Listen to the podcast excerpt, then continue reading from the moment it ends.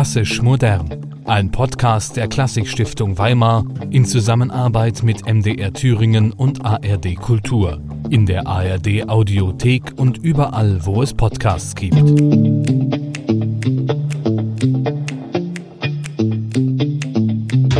Und damit zum vorerst letzten Mal herzlich willkommen bei einer neuen Folge Klassisch Modern, dem Podcast der Klassikstiftung. Wir sind am Staffelfinale angekommen nach zehn Folgen.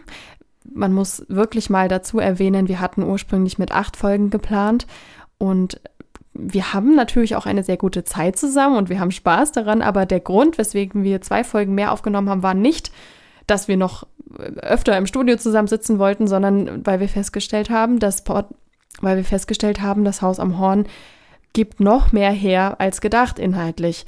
Aber man muss den Sack ja am Ende auch zubinden. Deswegen wollen wir heute einfach nochmal auf diese letzten Folgen schauen und damit stelle ich jetzt dir mal die Frage, liebe Stefanie, als unsere klassisch moderne Expertin. Was sagt uns nun das Haus am Horn? Was nehmen wir mit? Das ist eine sehr große Frage zum Abschluss. Ähm, wir sind ja mit dem Anspruch gestartet oder mit der Frage, ähm, mal genauer zu schauen, was uns dieses 100 Jahre alte Haus denn eigentlich heute noch sagen kann und wo wir vielleicht auch Parallelen ähm, oder Unterschiede zu heute erkennen können.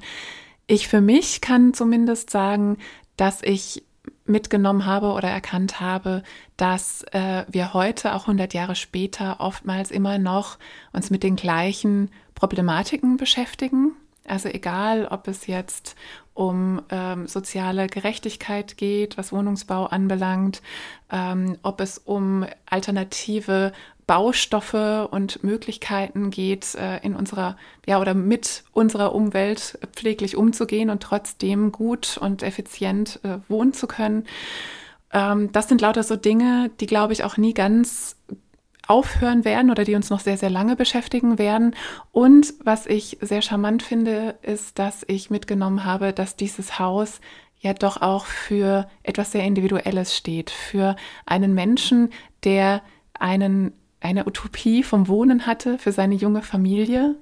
Ähm, ja, so ein bisschen seinen Traum vom Einfamilienhaus da verwirklichen konnte, schon recht früh in jungen Jahren.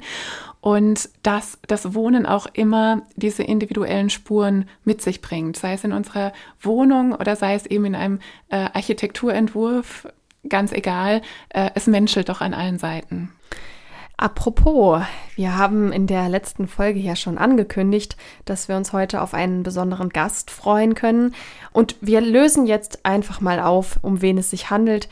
Der ein oder andere kann es sich vielleicht schon denken. Wir haben Aufnahmen von Georg Muche bekommen. Also Georg Muche selber ist ja schon in den 80er Jahren verstorben. Das heißt, ihn hier leibhaftig als Gast begrüßen zu dürfen, wäre spooky.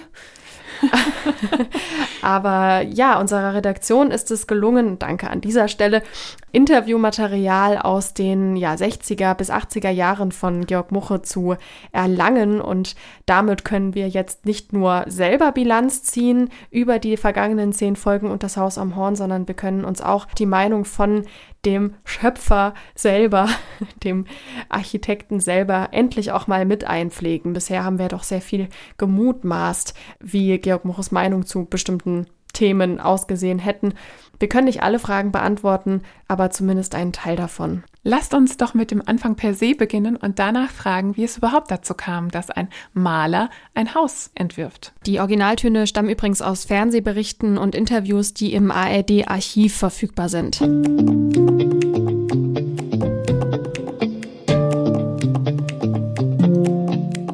Ja, ich bin zum Bauhaus gekommen. Im Oktober 1919 schrieb Gropius mir, dass ich doch kommen möchte.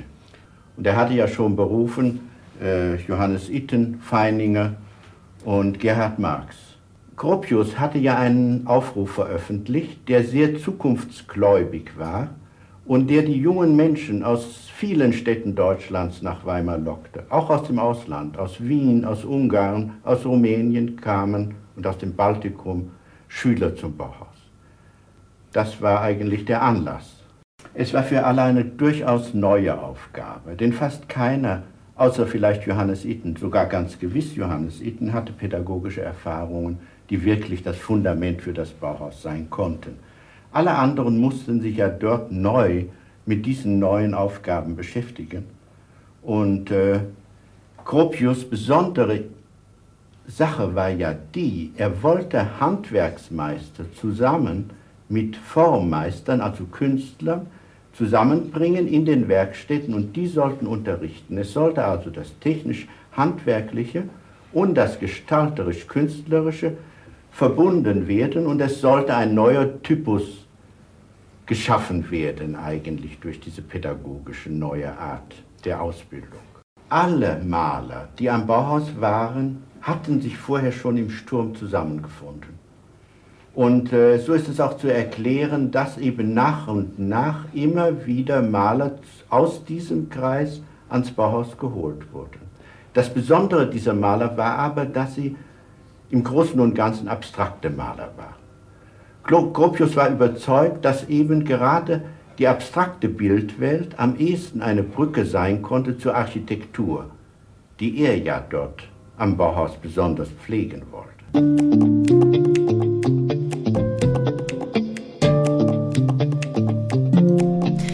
Also war Walter Gropius großer Plan äh, im Grunde, dass er alle Maler am Ende zu Architekten machen kann?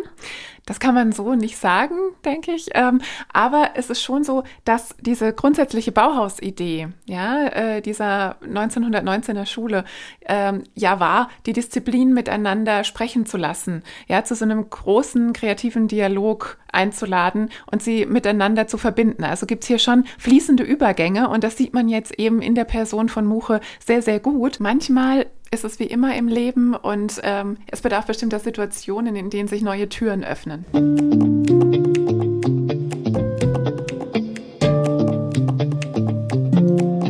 Ich war aufgeschlossen für diese Probleme der Architektur und ein Zufall wollte, dass ich aufgefordert wurde, das Haus zu bauen, so wie ich es geplant hatte.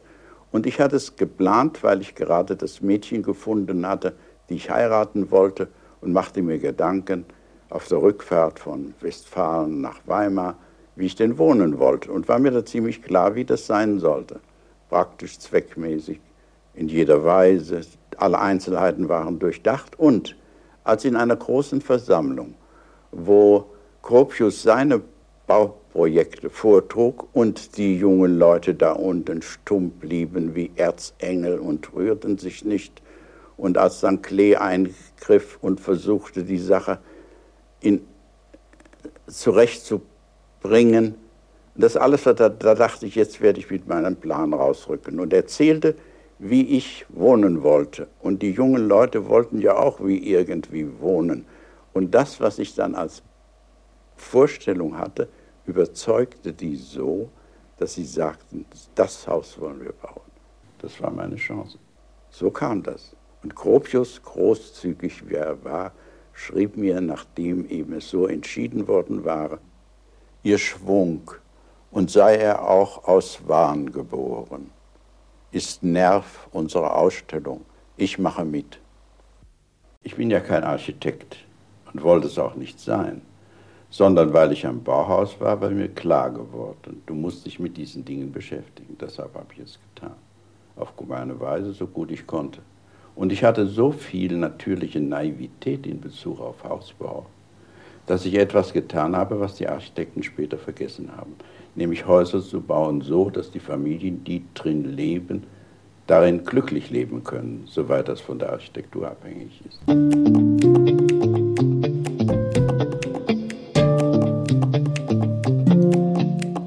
Ja, und genau das ist ja auch passiert.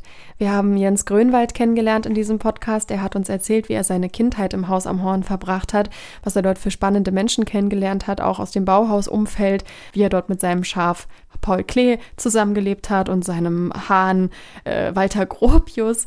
Irgendwie, ja, eine so schöne Geschichte, die, er, die wir da von ihm gehört haben und die mir beweist, dass dieses Haus vor allem eines war ein, eine Heimat für eine Familie, die ja dadurch den Beweis liefert, dass das Haus am Horn ein lebenswerter Ort ist. Und darauf kommt es ja an.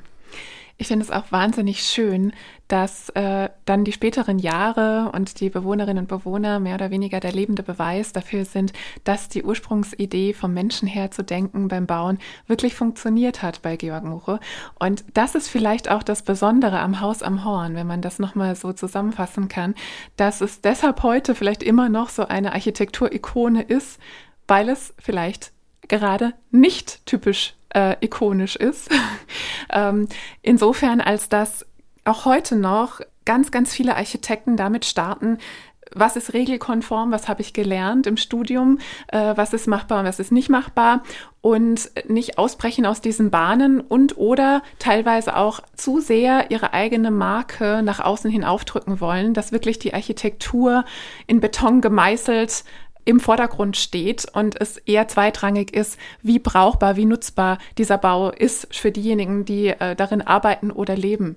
Und das ist vielleicht das, was die Zeiten überdauern wird, auch im Haus am Horn, dass wirklich so menschenzentriert gedacht wurde. Und Mucho konnte das machen, weil er ein Maler war äh, und da vielleicht mit seiner, wie er schon sagte, mit seiner Naivität, mit seiner jungen Naivität einfach mal drauf losgewerkelt hat und ausprobiert hat. Es verzichtet auf große architektonische Gesten, die vielleicht in Walter Gropius hätte umsetzen wollen, um sich selber ein Denkmal zu setzen oder dem Bauhaus ein Denkmal zu setzen. Aber genau das war vielleicht der Clou und vielleicht waren deswegen dann auch alle von diesem Entwurf so überzeugt und haben eben bei Gropius Entwurf nicht gejubelt und gesagt, genau mhm. das wollen wir haben. Zumindest gerade die jungen Studierenden, das kann ich mir sehr gut vorstellen. Ne? Diese Aufbruchsstimmung, dieses Neue, dieses, dieser radikale Bruch mit allem, was man bisher sonst so kannte. Wie ist das eigentlich dann weitergegangen? Hatte Georg Muche darüber hinaus noch andere Häuser gebaut? Hatte er dann Blut geleckt? Ja, tatsächlich. Äh, es ging für das Bauhaus ja dann in Richtung Dessau und dort hat er 1926, 27 dann nochmal mitgewirkt an dem berühmten Stahlhaus. Aber auch da haben wir nochmal Originalmaterial von Muche selbst, wo er diese Weiterentwicklung seiner Bauideen schildert.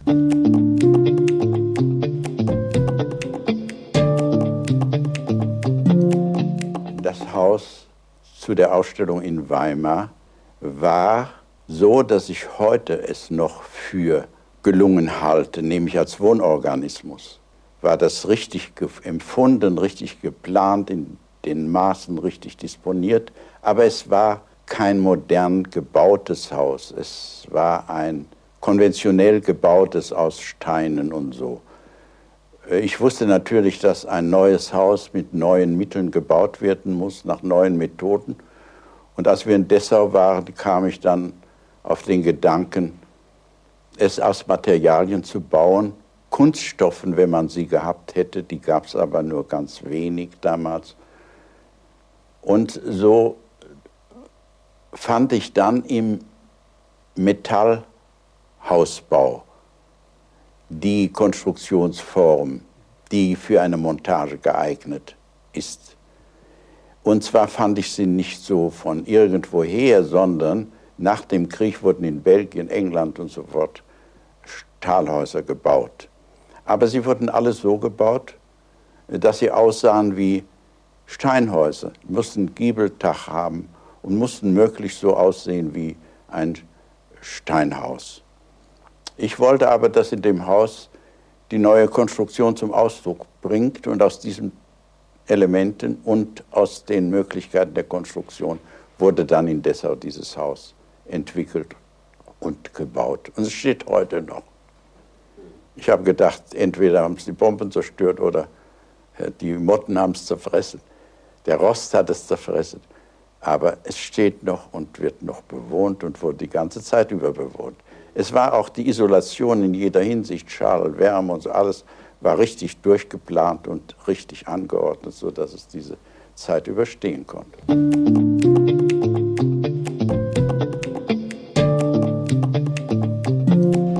Ich finde es total süß, wie man merkt, dass er richtig stolz ist, dass von seinem ersten Haus dann eine Entwicklung stattgefunden hat zu seinem zweiten Haus.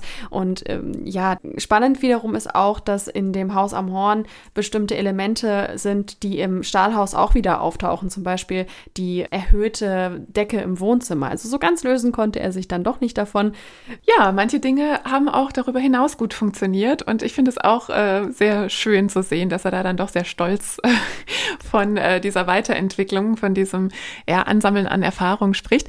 Er hat äh, das Stahlhaus auch zusammen mit äh, einem ja auch späterhin bekannten Architekten gebaut äh, und entworfen, nämlich Richard Paulik der auch dann in der Nachkriegszeit und vor allen Dingen in der DDR nochmal von sich reden machte mit äh, seinen Entwürfen. Da wird diese grundsätzliche Bauhausidee, die man schon in diesem, ich sage jetzt mal, Solitärbau Haus am Horn und dann auch im Stahlbau schon angelegt sehen kann, wie du es schon erwähnt hast. Also diese ähm, angelegte, serialisierte ähm, Produktion, diese Kostenersparnis, die angestrebt wurde, beim Haus am Horn noch nicht erreicht wurde, aber wie gesagt, Klammer auf, Klammer zu, das hatten wir ja schon.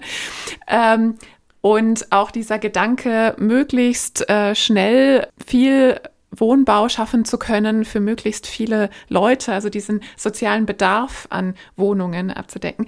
Das ist was, was dann radikalisiert weitergeführt wurde, unter anderem auch von Paulik in der DDR mit dem sozialistischen Städtebau, mit den äh, Plattenbausiedlungen, die eigentlich auch auf diesem Prinzip beruhten, mit vorgefertigten Platten relativ schnell bauen zu können. Und selbst da sieht man auch immer wieder, dass mit der Zeit Individualisierungen reinkamen. Also es wurde doch immer wieder aufgebrochen äh, und man hat ja die Fassaden ein bisschen individueller gestaltet zum Beispiel sehr gut zu sehen ist diese radikale Entwicklung. Wollen wir sie mal aufs Bauhaus zurückführen? Naja, das ist immer so ein bisschen ein Streitpunkt, aber sehr gut sehen kann man jedenfalls die Idee von ähm, Richard Paulik in äh, Halle an der Saale mit der Neustadt, die eine wirklich sehr große und berühmte Plattenbausiedlung ist. Und Richard Paulik war eben der Chefarchitekt dieser großen Plattenbausiedlung. Und klar, natürlich kann man sich jetzt darüber streiten, wie groß war der Einfluss und war die Henne zuerst da oder das Ei. Ähm, aber für den Sozialismus war es eben auch diese Grundidee der Gerechtigkeit, äh, für jeden die Möglichkeit zu schaffen, ziemlich ähnlichen Wohnraum zur Verfügung zu stellen. Und in der DDR waren diese Plattenbauwohnungen sehr, sehr fortschrittlich und auch sehr modern. Also es haben sehr, sehr viele Leute dann auch sehr gerne darin gelebt. Das ist natürlich im Vergleich zu heute ganz anders, wo man eher wieder in den Altbau zurück möchte mit den schönen Stuckwänden. Aber stimmt, in den 80er Jahren haben sich ganz viele Leute danach gesehnt, in einer solchen Platte zu wohnen, was wir uns heute eher nicht mehr so vorstellen können. Ja, finde ich auch wieder super spannend. Da sieht man, wie die Entwicklungen sich teilweise wieder ablösen, die Trends etc. Heute werden die Plattenbausiedlungen eher mit, ähm, ja, mit prekären Verhältnissen oft assoziiert äh, und mit Tristesse, so, ne? Und da geht man wieder zurück zu diesem, äh, zu diesem Willen, wie du schon sagtest. Aber das war der Fortschritt der Zeit damals. Aber wieder zurück zu Muche.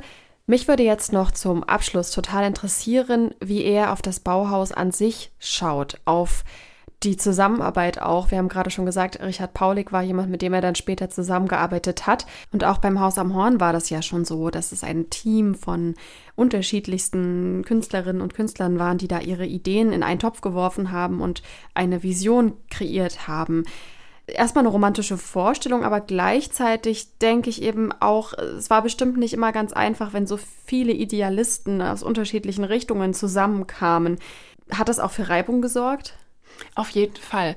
Also wir begehen da natürlich leicht den Rückschaufehler, wenn wir heute auf das Bauhaus schauen, weil wir nur die Endergebnisse kennen, ja, die berühmten Designs und Ideen und Konzepte, die einmal um die ganze Welt gingen und auch heute immer noch so viel Einfluss haben. Aber natürlich war das kein linearer, stringenter Prozess. Da gab es viel Reibung, viel Auseinandersetzung, viel Zerwürfnisse auch zwischen den verschiedenen Akteurinnen und Akteuren. Und ich würde sagen, lassen wir auch hier Mucho nochmal selbst zu Wort kommen, wie er denn diese erste Bauhauszeit in Weimar empfunden hat und wie er in seinen späteren Jahren darauf geblickt hat.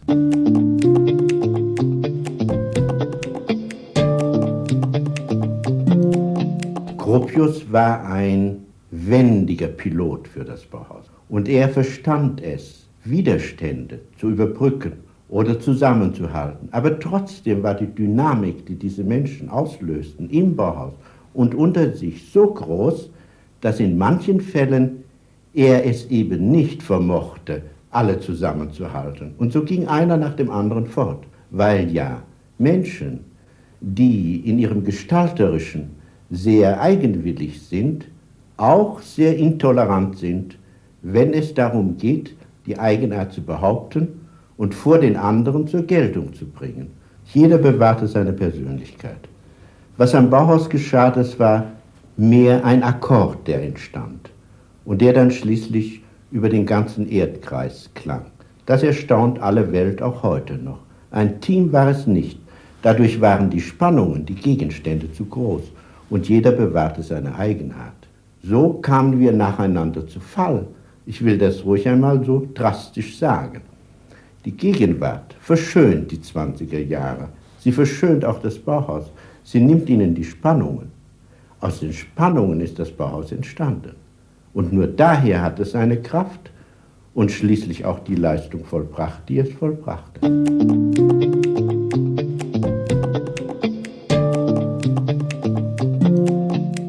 Ach, das könnte man jetzt schon ganz wunderbar als Schlusswort so stehen lassen eigentlich. Das ist wahr, aber ich wollte dich doch eigentlich auch noch nach deiner Bilanz fragen. Liebe Sophie, nach zehn Folgen, was nimmst du mit? Äh, das hat dich vielleicht besonders überrascht und blickst du ein bisschen anders auf das Thema Wohnen? Auf das Thema Wohnen gar nicht mal so sehr anders, weil das doch irgendwie so eine individuelle Sache ist. Aber aufs Bauhaus blicke ich jetzt, glaube ich, ein bisschen anders. Jetzt auch noch mal ganz passend zu dem, was Georg Muche zuletzt gesagt hat. Am Ende war das Bauhaus eben nicht einfach eine Idee. Diese Idee selber bestand ja aus ganz, ganz, ganz vielen verschiedenen individuellen Menschen, die vielleicht auch super unterschiedlich auf die Idee geblickt haben und sie vielleicht auch gar nicht so definiert hätten. Das ist, glaube ich, was, was ich am meisten daraus mitnehme. Das Bauhaus ist eben nicht einfach nur Flachdacharchitektur oder eine bestimmte Art von Möbel. Stück, die man sehr häufig in Designkatalogen sieht. Das Bauhaus ist auch nicht das Haus am Horn, sondern das Haus am Horn gehörte zum Bauhaus, aber eben auch noch so viel mehr anderes. Und das lässt sich überhaupt nicht in einem Podcast zusammenfassen und das lässt sich auch eigentlich überhaupt nicht in einem Satz zusammenfassen. Ich glaube, und das ist vielleicht auch das größte Learning aus diesem Podcast, ich weiß zwar mehr über das Bauhaus als davor, aber gleichzeitig auch irgendwie weniger. Das Gefühl kann ich sehr gut nachvollziehen. Eigentlich äh, hört es nie auf mit dem Lernen über das Bauhaus, würde ich sagen. Aber ich finde es sehr schön, ähm, wie du das zusammengefasst hast, denn es gibt nicht das Bauhaus. Das war ja auch schon was, was wir ganz zu Beginn ganz kurz angerissen haben. Und vielleicht ist das auch eine Parallele zu unserem übergroßen Thema Wohnen per se. Es gibt nicht die eine Lösung, es gibt nicht die eine Antwort. Es ist ein fortwährender Prozess, an dem ganz viele Individuen beteiligt sind. Unsere ganze Gesellschaft äh, wirkt damit. Und es gibt verschiedene Zeitströmungen, bestimmte Trends, verschiedene Einflüsse ähm, von außerhalb, die man auch mehr oder weniger nur beeinflussen kann. Und äh, dieser dynamische Prozess ist es doch eigentlich, der das Wohnen an sich immer wieder spannend macht und immer wieder neu aushandelt. Dem möchte ich jetzt eigentlich gar nichts mehr hinzufügen. Das hast du sehr schön gesagt. danke fürs Zuhören. Wir sagen danke für eine wirklich spannende, schöne erste Staffel mit euch, mit euren auch wirklich lieben Zuschriften, die wir immer wieder erhalten haben bis heute.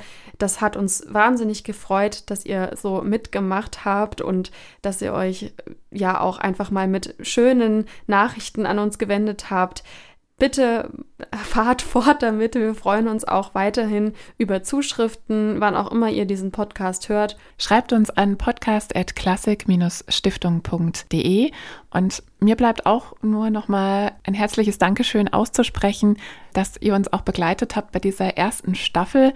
Wer jetzt noch mehr auf die Ohren haben will aus der Klassikerstadt, ganz frisch gestartet ist der Podcast 5 Minuten Goethe, eine Kooperation zwischen der Goethe-Gesellschaft Radio Lotte und auch der Klassikstiftung Weimar.